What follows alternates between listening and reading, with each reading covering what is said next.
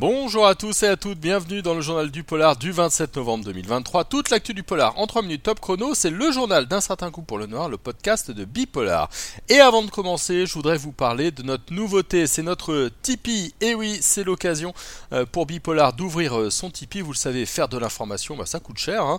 Euh, et puis on est une petite rédaction, on fait plein de choses et on a surtout plein d'envie. On vous propose de participer avec cette campagne Tipeee. C'est comme un petit abonnement, 1, 2, 3, 5 euros.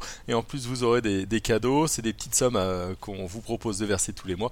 Et ça va aider la rédaction. Rendez-vous sur bipolar.fr. Place aux infos. Et on va commencer cette semaine avec des bonnes nouvelles du côté de Vincent Lindon et de Muriel Robin.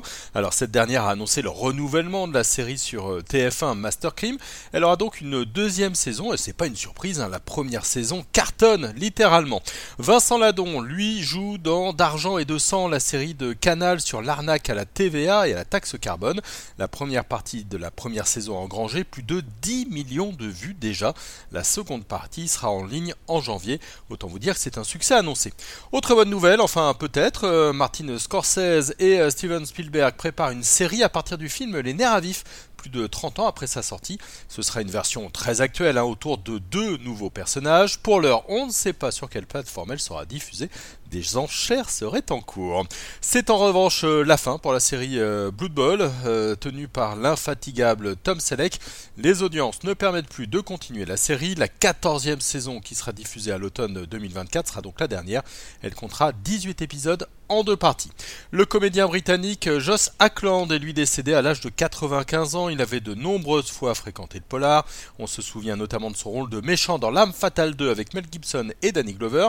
Il avait aussi joué dans Le du siècle, À la poursuite d'Octobre Rouge, Le citoyen X, Cet homme à l'aube ou bien encore Le Sicilien. Il avait 95 ans.